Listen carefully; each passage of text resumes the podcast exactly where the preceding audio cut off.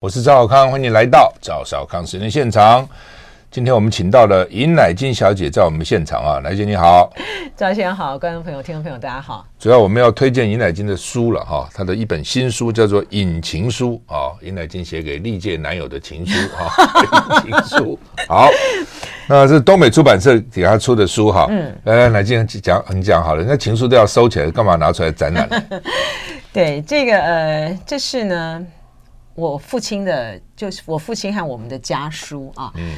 呃，我爸爸呢，当然就是他是在这个一九，他最后到台湾的时间其实是已经是一九五零年了啊。嗯。我觉得，就他从中国大陆当时呢，国共内战之后呢啊，然后随着国军呢撤退到这个台湾来，然后到了台湾来之前的时候，我父亲是江苏镇江人啊，我们是祖籍江苏镇江。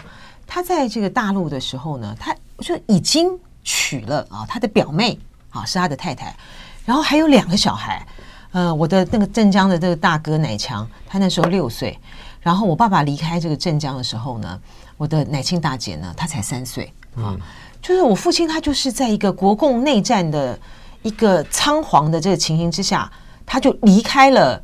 呃，离开了这个故乡，然后到了台湾来之后呢，到了台湾呢，其实整整是有大概十一年的这个时间啊，就是民国这个五十年啊，一九六一年才跟我妈妈结婚啊。我妈妈是台湾彰化二水乡的人啊，谢东敏的同乡，对，谢东敏的同乡。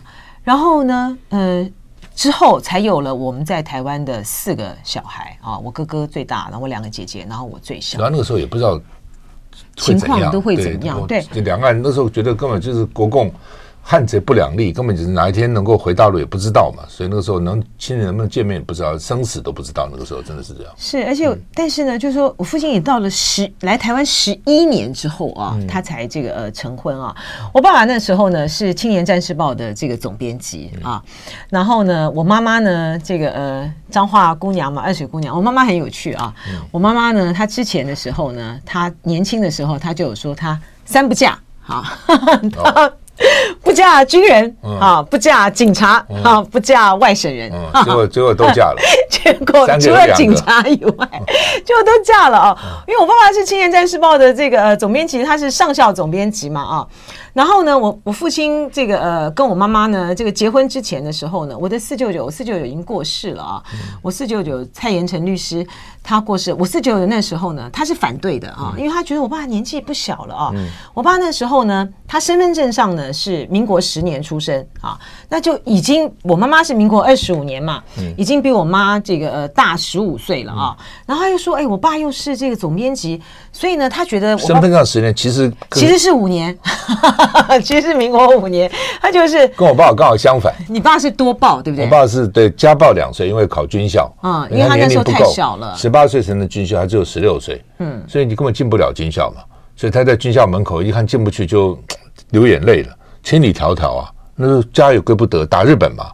所以到了军校前，人家这个军校那个长官问他说：“呃，小弟你干嘛？你怎么回事啊？”他说：“我 千里迢跑这边来。”啊，十十八岁，我只有十六岁啊！你笨嘛？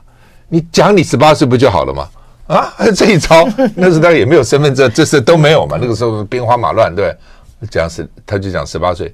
主考官就问他说：“你不像十八岁啊，又瘦又弱，对，我父亲一辈子体重没有超过六十公斤的，一辈子没有超过六十公斤，瘦瘦的哈。所以你怎么 不像十八岁啊？军校很苦的哦，很多体力哦，你你要讲清楚哦。”我十八岁 考进去，就考上去。所以说那个年代就是少报年龄跟多报年龄的状况大概很多哈。那我爸就是就，所以他就觉得哎年纪不小。那我四舅就觉得说一定在大陆上面这个结过婚啊。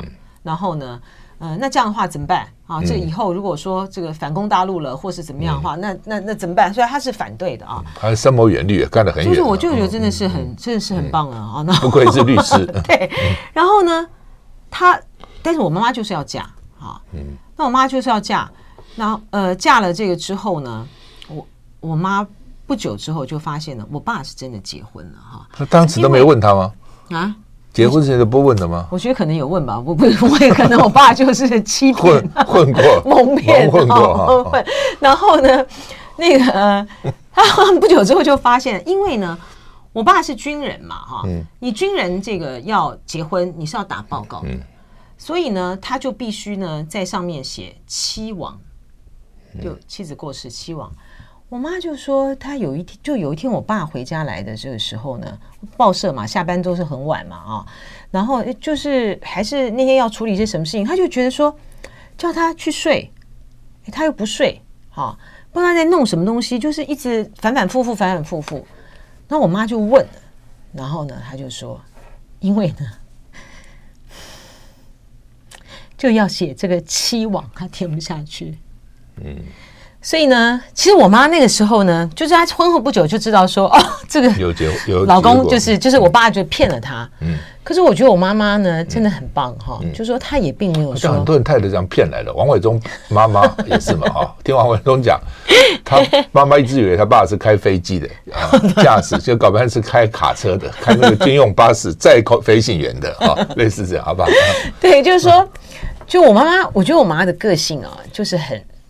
很很很强韧的哈，嗯，因为这个婚姻呢是哥哥他自己要哥哥反对的，嗯，哈，这个反对，那他自己要的，那他就没有说啊后悔。发生这样的事情，然后我只跟你这个大吵大闹，回娘家去，所以你就骗了我，回娘家怎么他都没有，他就吞下去了哈，嗯，然后我们家呢就从小我们都知道，哎，我们都知道就是哎有镇江有有大妈有大哥有大姐，然后有祖母哈。然后呢，我爸爸呢就用尽了一切的这个管道方法。赵先知道，在那个年代里面，我们不可能跟大陆有通信嘛，哈、嗯。那但是呢，就用尽一些办法，透过香港，透过这个呃美国，哦，透过日本啊，透过日本啊，各种各种管道，要跟这个大陆方面这个通信，但是就都没有，都石石沉大海，没有下来。一直到啊，中美建交，这个一九七九年哈，中美建交之后呢。嗯，我后来有一天，哈，我们家呢就接到了从呃，我们透过在美国的这个杨祖爱表姐啊，她是在 NASA 工作啊，嗯，她透过杨祖爱表姐，她转信到这个镇江，在美国当大学校长是吧？他哥哥，对，我们待会再讲这个，这杨祖爱他们家的故事呢，也是一个很、很、很，我跟你讲，很精彩，就是很颠簸，很。很传奇的一个一篇的每一家都是都可以写一本书。然后呢，我们呢后来呢就接到了，就真的就是接到第一次真的接到就是来自这个镇江的这个信。那我永远记得的那那个时候啊，那时候我已经念国中了。然后呢，我父亲呢接到那个信了之后，那个信呢，那我就是我大哥这个写写的那个信啊，然后就告诉这个爸爸，祖母过世了。祖母在这个通信前的，他跟通信前的之之前呢，四年吧还是什么，就就过世了。我是我人生第一次看到我爸哭，就说觉得很难过了，觉得没有尽人子的孝道，就这样。因为他这个，呃，我的祖父我也从来没看过嘛，哈。我的祖父呢是在抗战的时候呢，这个过世的。这我父亲呢，当时呢他已经到这个。呃他已经在安徽屯溪那边，他在从事这个敌后哈，就是那个不是敌后啦，就是在那个在这个屯溪那边，就是办这个军报，就是要这个去呃笔杆报国哈的。然后哎，这个我的祖父过世了，他要奔丧，然后呢，他一路呢就到这个葛湖那边去的时候，情势实在是太险峻了，他没有办法回到这个故乡来去这个为父亲奔丧。结果呢，妈妈走了哈，就是我祖母过世，他也没有办法，所以我那时候呢，就第一次看到这个我父亲这个呃痛哭。那我们两家呢，两边镇江、台北的家，也就是从那个时候开始，我们长达了漫长的这个通信的这个时辰。所以呢，这个引情书的这个情书呢，其实是这样来的哈。我在这个二零一九年的时候啊。那个时候呢，是我父亲这个离开这个镇江。我父亲是这个一九四九年这个四月二十一号，就是解放军呢百万大军过长江的前两天。好，他离开、这个。总共叫百万什么百万百万大军过长江啊？他就是离开这个镇江。我在这个七十年的时候呢，我回到这个镇江。然后因为我的大哥啊，我的镇江的这个大哥南洋大哥他已经过世了啊，他是胰脏癌过世的，但是呢，他有保留了啊，我父亲呢寄去的所有的这些的信信函啊。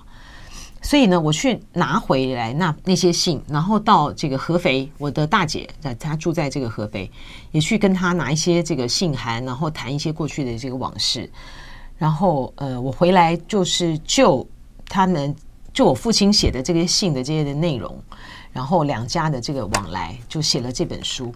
那有很多的这些细节啊，是我当时不知道的哈，比如说。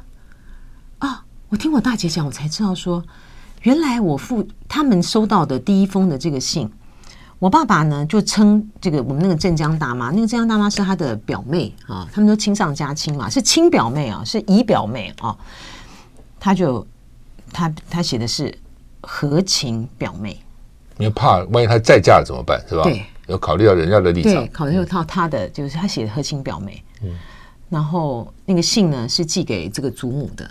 啊，那我觉得我听了其实还蛮，就是还蛮心酸的啦，哈，就说就是他上一代的这些的这个无奈啊，种种哈，其实好像是我们这一代人，特别是年轻的一代，他们很难以想象的啊。我之所以会写这本书，其实主要是因为 我在这个二零一五年的时候啊，我到这个北京去参加那个北京清华大学他们两岸学生交流会的这个一个活动啊，然后那个时候呢，在这个林徽因故居，我跟来自这个北京清华啊北大的学生，然后还有这个台湾有很多这个去交流的这个学生，像这个新竹清华啦哈这些很多学生在那边有个沙龙的这个座谈。然后一开始讲说啊，我们是这个两岸家庭啊，我爸爸呢 是什么来自这个江，我爸是江苏镇江啊，然后我妈妈呢，呃是台湾这个彰化水人，我在大陆呢有这个大妈啊、大哥、大姐啊，我在台湾什么？哎，这个对我们这一整代来讲啊，就赵先。跟我是一样的哈，我们都是在这一九四九年这个前后呢，我们父母有一整代的人哈，爸爸妈妈从这个中国大陆呢到台湾来，然后在台湾呢，有些人在台湾呢就是再结婚再成家啊，然后这个生小孩，然后对于我们这这个一整个这个大概大概有二十五年哦，二十五年这样四分之一世纪的人来说。我我们这样子的一个家庭的背景是很常见的啊，所以我们这样的背景呢，几乎好像都不用太多的解释啊。所以，可是呢，我就看到这些年轻的呵 呵这个小孩们啊，这同学们呢，他们就觉得哇，好离奇哦，怎么会有 这样子的一个身世啊？所以我就突然好像有点理解，就是说，毕竟年代的差距是很大的啊。那所以我后来到香港凤凰卫视去做事，哎。很多的这个呃，就台湾的哦，台湾的这个年轻的这些的主播，其实也没有很年轻了啦，但是总是比我小了好十多岁哈。他们还有香港的、大陆的啊，他们都是对两岸关系有比较多理解的人，可是他们对于两岸家庭的这种情况，还是觉得有充满了一个好奇。所以我觉得好像应该把过去我们所处的这个环境，以及当时的这些的情境。来，就是说给我们的下一代听，好吧？这尹尹乃金的《引情书》，这边一个大大的“引”，这封面设计很别致。这边有个给年轻的你们，啊，给年轻人看的。我们休息一下再回来。I like 103, I like radio。我是赵少康，欢迎回到赵少康时间的现场。我们现在访问的是尹乃金小姐，谈她的新书《引情书》哈。刚刚看她讲讲，自己都掉眼泪了哈，就表示她一定是有这种。感动或者感触才会写这本书了哈，因为不好写。因为平常讲，我有在想说，我我看你这本书后就很后悔，就是哎呀，我父亲也有时候会讲起来年轻的故事嘛。平常平常讲，我们听听都觉得说，哎，你讲了好几次了哈，对不对啊？就是说，其实应该多问他一些细节的，嗯嗯，哦，就就没有再追问细节哈。现在有些事情他也过世了，他也是留下一本小书了，但是很多细节我们想知道更多的就。也没机会再问了哈。是，而且我特别就是说，好像给年轻的你们啊，就感触很多的地就在于是说，呃，我我没有小孩嘛哈，那但是呢，我姐姐的小孩啊，李芊芊哈，我二姐的小孩这个张立忠，他们对于这个公公啊，就是外公啊啊，然后这个他们过去的一些的这些故事啊，你也就是从小他们可能听我们讲一点，讲讲一点，讲两点哈，那就也是有点淡。然后特别是因为我在香港的那段时间啊，我二零一六年底去香港，然后二零一七年，然后到这个二零一九年的时候回来啊，那两年的时候呢，是香港的变化呢最多的这个时刻啊。然后那时候呢，我们是一九八七年开放两岸探亲的嘛。那所以那时候，在这个二零一七年的时候呢，是两岸开放探亲的三十年啊。那同时呢，二零一七年呢，又是一九九七香港回归二十年啊。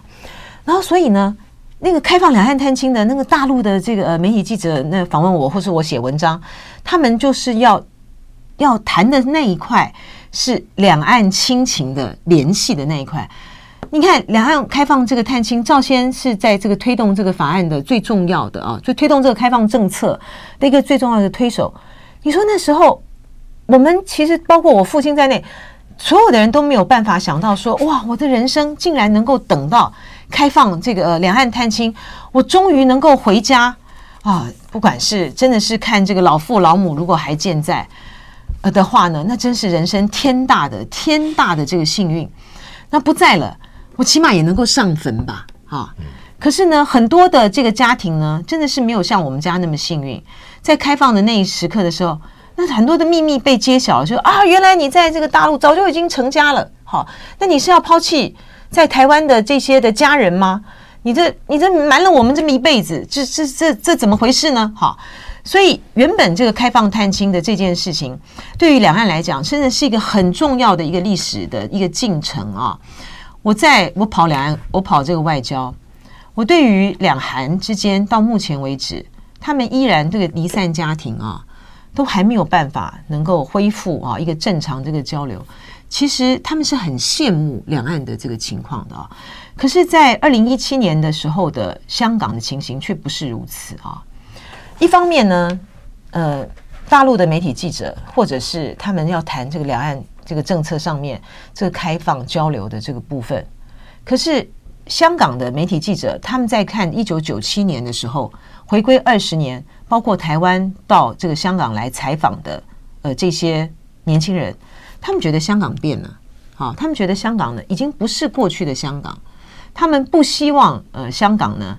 变成是一个在中国大陆呢强力统治之下的一个香港，因为之前的时候，香港已经经历过很多的这些呃特首的这个他们要求直选啦啊，然后革命啊等等这些的这个问题啊，就直选的这些问题了哈，运动啊等等啊，所以我的感触呢非常的深，就在于是说年轻的这一代，他们对于上一代的这些历史。对于两岸三地之间的情感的纠葛，比如说香港，对于我来说，它是一个亲情的口岸。我从那个地方接我的这个大姑啊，到台湾来奔丧啊。那可是呢，对于香港的年轻人来说，他们却觉得说：“哎呀，来了这么多的这大陆人，你侵蚀了我们很多的这个权利，我们也不希望你们来这边呢，来去。”来去打扰我们，抢他们的这个读书的机会，对，然后抢他们的这些资源，他们并不欢迎他们哈，所以我想有一些的故事是要诉说的啦。嗯，好，我们休息一下再回来。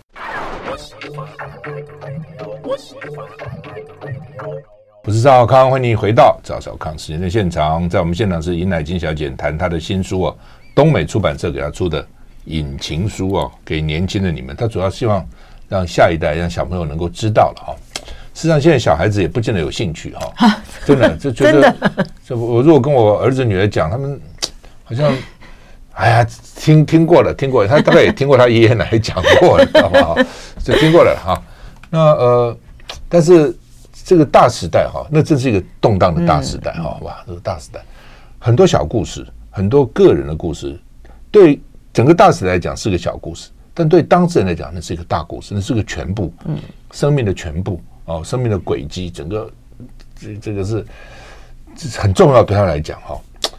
那所以我一直觉得说，一个大时代啊，你不能只听官方的，不能只听这个片面的。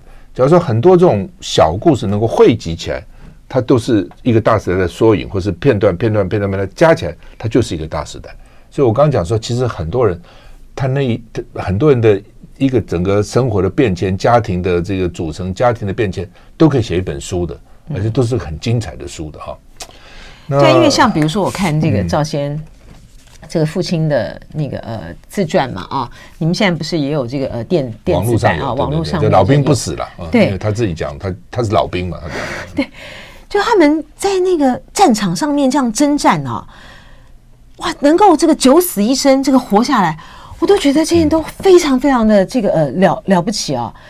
那我父亲也是哈，他在这个呃这么年轻的时候，你看这个卢沟桥事变的那时候呢。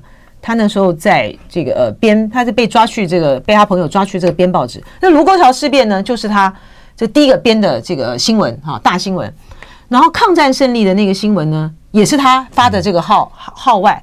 然后他在这个战报，就是在这个呃大陆上面，他这个政战这个系统嘛哈，编这个军报啊，呃报国这个过程当中，他有很多的，他有很多他的朋友哈，他们到这个战场上去，嗯。他今天碰面，他明天就死了，哈。然后我们我们家的这个世交啊，这个汪汪叔叔，他因为呢，在这个战报整个转进的这个过程，因为日军一直不断的不断的这个进进展嘛，哈，进进侵略啊，然后就是呃捣毁，所以我们的阵线一直不断的转移。他为了去保护啊那个战报的那些的机器的那个转移的时候呢，就来不及就被抓走了，他被打。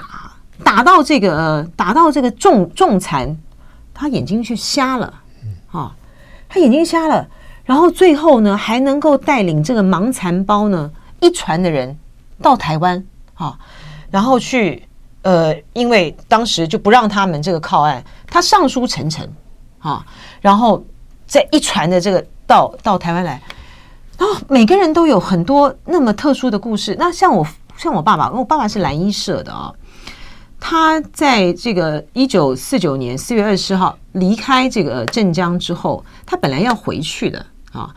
那所以说，您刚刚讲那种很多那种故事啊，我们那小时候听了都觉得说，哇，这是是真的假的？就觉得太传奇了。我爸说呢，他在他的这个鞋子的垫子的夹层啊，就是鞋子嘛哈，夹层夹了他的那个派令啊，又当这个地下县长。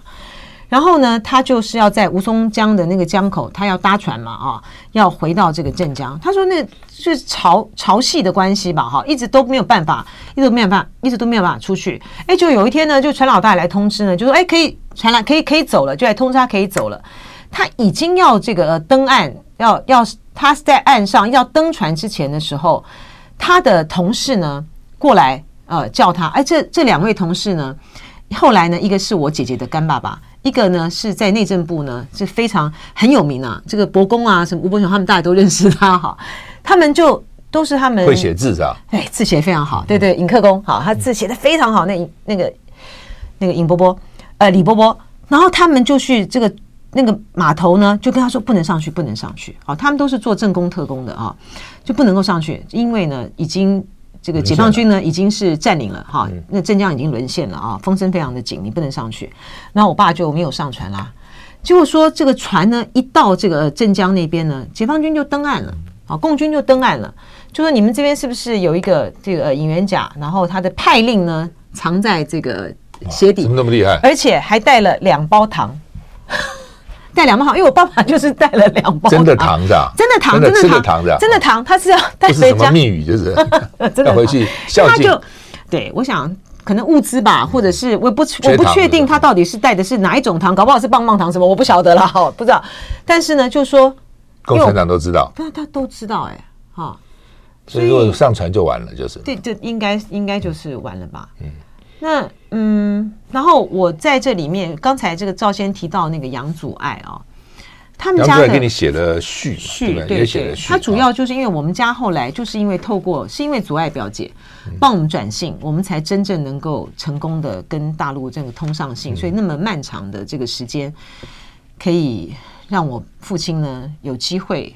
啊，能够在比较早一点的这个时刻，就可以跟大陆通上信啦。然后他们到美国去了，所以这边可以转信就。对对对，因为那个、呃、他们家的故事啊啊也是非常的表伯啊。这个杨成佩表伯他们到台湾来，他们是空军呢啊，他们空军，他们在屏东。我有我有一个我不是很特别清楚细节的，嗯，一个情况啊，就是说他当时也是帮我们的另外的一个亲戚，应该也是我们家的亲戚做保，结果就也是出了一个状况啊，甚至于呢有非常大的非常大的一个一个一个处分的一个情形，所以呢他就没有办法继续在这个军中这个任职啊。那家里面的生活呢，当然就非常的这个困顿啊。那可是呢，这个杨表伯呢，他们一家的这个小孩啊，非常非常非常的优秀，都很会念书的，都非常非常会念书。我小时候呢，就有听这个呃，听我妈妈他们就转述，就说表伯母他们那时候生活呢是困顿到呢，他们要到是隔壁的人家里面，比如说家里面有养猪啦，有养什么的，养猪不是会去喂那个呃。地瓜叶，好，就地瓜叶，他们去捡人家那个掉在那边的那种烂菜，好，要回来这样煮，然后还被人家这个嫌，就说啊，你不要都捡光哦，我们家的猪还要吃。他觉得啊，我这些捡回来是要给我那些很会念书的孩子吃的，可是他们家的小孩呢，非常的优秀，非常的争气啊。老大那个呃杨祖卫表哥呢，是我哥哥在慈修高中的这个数学老师啊。然后老二呢，杨祖佑表哥哈，他是中研院院士，他是现在呢是加州圣塔芭芭拉大学呢这个分校的这个校长，不简单了，非常非常的厉害，而且他的他去当了这个校长之后呢，那个呃有一个日本的那个化学奖的诺贝尔化学奖的得主，他在他在这个得奖的时候，他就非常的感谢这个杨祖佑啊。杨祖佑表哥是院士，美国国家科学院院士，中国的这个外籍院士，台湾的中医院的院士。他的弟弟，好，我另外的他小时候也是吃这个养猪剩下的 菜。对，他真的是真的非常优秀。然后我另外一个表哥呢，也是院士，哈，杨祖宝那也是院士。那然后这个呃杨祖佑表哥，他后来考上台大土木系啊，这个赵先生的这个学长啊，台大土木系，但他没有钱，他没有钱这个。念书啊啊！那到后来，我这个书里面有讲一段故事啦。那那个父亲，那那表伯就带他到这个到这个台北来，好，然后那时候我父亲是《青年战士报》的这个总编辑，然后当然就是就是有支持他了哈。那我这段故事呢，我从从来都不知道啊，我不晓得我父亲这个有有这个这一段。那后来因为祖佑祖佑表哥这么的有名，那我当然跑新闻我当然晓得啊，但我就觉得说。好像也不太好意思哈，这个去去去攀人家 这么有成就的这个大表哥的这个关系。后来因为应该是刘炯朗校长了啊，他知道这个是他是我表哥，他就把他就在开院士会议的时候呢，就告诉了这个杨祖佑表哥。那表哥呢就就真的打电话跟我联络哈，就跟我联络啊，那我当然非常的感动。然后他就跟我讲了那一段故事，说我爸爸那时候的支持他，支持他的人非常多。好，还有一段呢是伊夫恩，因为呢那时候后来他在当他在台大土木系呃念书的时候，他也没钱呐、啊，然后呢去当了就很就是很凑巧，他就当了伊夫恩小孩的家教啊。他当了这个家教之后呢，他后来考上这个公费留考，那一直没有办法出国去留学。因为他家的成分太差，好，所以伊夫恩后来就问他说：“你为什么没有办法这个去？”哦，就昨天知道是这个原因啊。那所以呢，就是我知道是说伊将军就是伊夫恩啦，哈，他就帮他这个做保啊。伊夫恩是最后是开着老总统的这个这个这个军机嘛，哈，撤退到台湾来的嘛，啊。然后，所以呢，帮他这个做了保之后，那他就可以到这国外去读书。他后来当了普渡工学院院长，这样一路这样子发展上来。嗯，那这个阻碍表姐呢，她也非常的优秀。他那时候呢，他到了这个 NASA 啊，他后来呢，他就帮我们家转信。然后他就说呢，他那时候呢，呃，表伯跟他讲说，哎，这个我爸爸呢，希望跟这个家里面这个联络啊。那他就在想说，哎，因为这个哥哥。都才刚刚当这个教授啦，或什么一定很忙啊。那他真的是也是个很惜情的人呐啊。他觉得我父亲过去呢，曾经有一度哈，就是他在找工作的时候呢，他爸爸呢就是希望呢，嗯，推荐就推荐他他到我来帮他找一个，帮我父亲呢找一个编译的工作，他也就是习了这个情而已哦。他就觉得说啊，那我来转吧，啊，所以我觉得家跟家的这个缘分，家族的缘分就是这样子牵系起来的啦。嗯、好吧，这个杨祖爱的他有一个写个序叫《鸿鹄传信》，最后一句话蛮好的：大时代的波涛，小家庭的悲欢是人生。休息再回来。I like 我是赵少康，欢迎你回到赵少康时间的现场。现场是尹乃菁小姐谈她的新书啊，《隐情书》啊。那主要是希望把这个书能能够让下一代也知道上一代的故事了哈。其实看这个书你就知道，战争是很可怕的。嗯，一个战争打下来，悲欢离合啊，多少的人生的这个这个变化都在里面哈。那，所以这为什么哈这个？民进党人常常讲说：“你们那么怕怕干怕什么怕？你没有经过那个战争，你不知道它的可怕。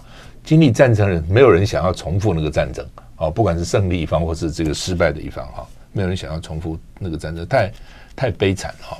就像刚刚乃金讲的，真的，我父亲也讲了，就是今天的好朋友，明天就战死沙场了，就战死沙场，就是这样子哦。就是说，所以他们为什么说军人当久了，我觉得那个感情比较冷酷。”我抱你父亲，我觉得我父亲就是他不会对任何事情受到影响，因为生死大事都见了那么多，那么年那么年轻，十几岁开始当兵，搞一辈子看到那个战场上的生生死死、生离死别，你说有什么事情能让他震撼哦？也不容易哈。好，那呃，因为刚刚也提到了哈，就当时我在立法院，我刚当选立委嘛，民国七十七十七十五年。七十六年就职了哈，七十六年就职，那时候年轻啊，三十岁刚出头，二三十五岁啊哈。那我前面坐的九十五岁，旁边八十七岁、八十多岁都，我比他们孙子都小，你知道哈。那时候我就提咨询，就是说要开放两岸，啊，开放两岸探亲嘛哈。那当时余国华院长不能做决定，后来我就找马树礼，我说跟金国先生报告，只有他能决定。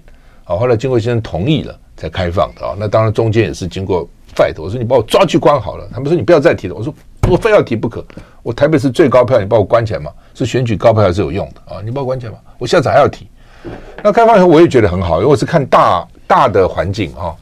结果后来就有有人来抱怨了，打电话来抱怨，写信来抱怨，还好几个，不是一个。所以你知道他什么意思呢？我们两岸不是好好的吗？你非要开放，我爸爸回去了就不回来了，那他那边有家。可能这边也不是很温暖，还是怎样？我不知道怎么，他去了他不回来了。还有的是本来赚钱也不多了，现在变成要两边给钱，那边也要钱呢、啊。那边说你们这跑到台湾去吃香喝辣，我们大陆受苦啊，好惨呐、对不对？然后各种的这个这个斗争啊，三反五反啊，人民公社，你现在好了，你不应该给我们吗？不应该让让我们享点福吗？很多纠纷发生了啊、哦，当然也有很好的了哈，但是也有一些纠纷，就有人来指责我，哎，我真是做梦没想到，怎么会有这种事情呢？当时不，但是也也不能因为有这种事你就不推动这个两岸的开放，我真的是一个历史性的大事嘛哈。那看起来乃金也是这个这个大时代这个故事里面的的一个一个故事了，从从某个角度看，其实是这样。是对妈妈，我觉得我看这本书，我觉得。对你妈妈，我很觉得了不起哎！一个沾花二水的 小姐姑娘，嫁给一个从大陆来的 年纪比较大二十五岁啊，二十，后来知道其实是二十岁，本来以为大十五岁，大二十岁的人，大二十岁，家里还有老婆，还有两个孩子 哦，而且呢还要希望两边照顾，对，又不是赚很多钱，嗯，对不对？然后看着书，好像他又什么给他做保，又被被倒了，然后什么房子都被查封了，对，后来还沦落到去卖扫把。那是之前的时候，对，好吧，反正嗯，反正就是就是看起来也不是多有钱了，嗯啊，也不是多么富裕，还要照顾两边，一边其实都很辛苦了，对不对？还有两边，哦，那你父亲那压力很大，那你妈妈也是就是好像看起来就是也心甘情愿，然后也就。想尽办法来让你父亲能够照顾到另外一个家庭，也没有抱怨啊，也没有这个计较，这个很不容易。对，我觉得我妈这真的是非常的了不起啊。所以我刚才讲那个阻碍表姐啊，呃，她一直帮我们家转型啊，后来呢，是因为她到这个 NASA 去做事，要有安全检查嘛，所以就就没有办法继续转。那还有一个很重要的因素呢，是因为就说。我们两岸通信了啊，那我父亲当然就是对于这个我们镇江的家人亏欠很多嘛啊，那你总希望就是说能够有一些的弥补啊，然后改善他们的这个生活啊。那哎，那个我们是定期的哈，就定期的这样子汇款给这个对给这个大陆的这个家人啊啊，那。我爸爸那时候呢，你说这个在报社的这个，我爸在《新生报》在报社的收入，他白天还兼一份这个陶瓷工会的这个秘书的差，两份工作，然后再加在一起，然后四个小孩还很小，我们都还在读书，其实负担是真的是挺大的啊。那我妈妈呢，就呃，我们就从小家里面也就是家里接了很多的这个手工艺啊等等那个这，可是我妈妈好像在这件事情上面呢，我妈妈都是一直就是。怎么样？就是标会啊，或各方面，就是尽量的啊，就尽量的去满足啊，我父亲要去弥补亏欠的那样子一个心情，还有就是满足这个郑家家人他们要改善生活那个期待。所以那个祖爱表姐，她里面就写到说，她后来呢。就看钱也是他转，对不对？钱，信是他知道说，信是他，信也是他。哎，对，钱也是他要转，因为你汇票嘛，你汇票要到那个地方去，到美国去，然后他们要再转到转到这个大陆去，所以他中间有一些的这个过程。然后呢，他就说大那边来的这个信呢，他是要看，他要看一下，他怕有些麻烦等等之类啊。他就看到说，哎，又要盖房子，还要盖楼，他觉得说，哎呀，这个是这个会不会造成我爸爸？很大的这个负担呐，哈，他就说表婶，我妈妈嘛，啊，也是这么的辛苦啊，这个要去筹这么多的钱，我爸爸这些呢，稿费啊，怎么就也很多钱，他就想说，那是不是刚好现在 NASA 呢又在要安全审查，他是不是就暂缓，就说先就不能够帮我们寄信了，缓一缓，啊，能够让你们这边能够喘口气，对。我妈妈了不起啊！我妈妈不只是在这个，不只是在这个寄钱的这个部分哈。我妈妈的人生就是为我爸爸。这个她从不会做菜，哇，做的那么好的这个江浙菜，一切呢，我们家呢都是以爸爸为主。嗯，那生活最苦的时候还还去？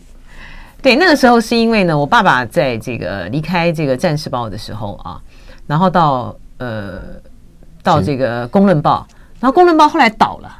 啊，《公论报》后来倒了，《公论报》因为他后来就易主，就是卖给这个，就是卖给王替武，王替武先生嘛，哈，那个创就是《经济日报》的这个前身啊，那就等于是《公论报》倒了。那《公论报》倒了之后呢，我爸爸他那时候就跟呃他以前的这个战友了啊，包叔他们就卖扫把，哎，就是卖扫把，就全要卖扫把。那个时候，我妈我们已经有前面已经有三个了，我哥哥、我姐姐啊，然后这个我二姐，那家里就是很很穷啊，所以我妈妈那时候呢，就是要去想要去买一个东西给这个小朋友吃，就是那种找五毛钱都找不到，很苦啊。好，我们接下来再回来。我是赵少康，欢迎回到赵少康时间的现场。尹乃菁小姐的新书《引情书》啊，东美出版社出的，呃，谈这个两岸啊，两个家庭啊，三代，是不是这三代嘛？哈、嗯，三代之间的故事哈。其实，在我家已经到四代了，四代了啊，其实蛮蛮感人的了啊，写的蛮好的。刚刚他讲他妈妈哈，其实都看了，都让人家觉得很哎，真的是很感动啊。好，最后一段了，来，我我最我最后真的要讲讲一讲一个部分啊，就是。我们的父亲母亲，我们的父亲母亲，包括就是说父祖辈们哈，包括赵贤，包括很多在来台湾的这这些，我里面呢有一篇呢，就叫父辈们的这个党国魂啊，我献给所有的他们这些人，他们呢为了捍卫，为了他们当时真的是为了保家卫国啊啊，然后在这个二次世界大战的时候。在对日抗战的时候，他们击退了这个日军。他们是因为国共内战到了台湾来，然后到了台湾来之后呢，在台湾成家，在台湾落地生根。我们这些都是他们的第二代、第三代，甚至有第四代。可是为什么我们的这些的，为什么这些的我们的父辈、祖辈们，他们要在台湾的所谓的民主化的转型的过程中，遭遇到那样子的不不公平的对待呢？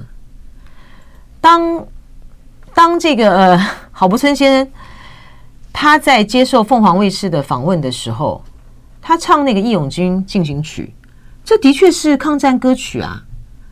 然后他们呢，当时的时候被指着鼻子骂，好像这群人他们是呃这些亲中的或什么。我，然后在这个改革的，在这种什么再去再去推动这个李登辉再去推动这些民主化的这个过程里面，指着这些人说他们是说他们是抗拒改革，哈，然后是这些亲中派，是这些统派，是这些外省势力。我觉得对于这些人太不公平了，啊！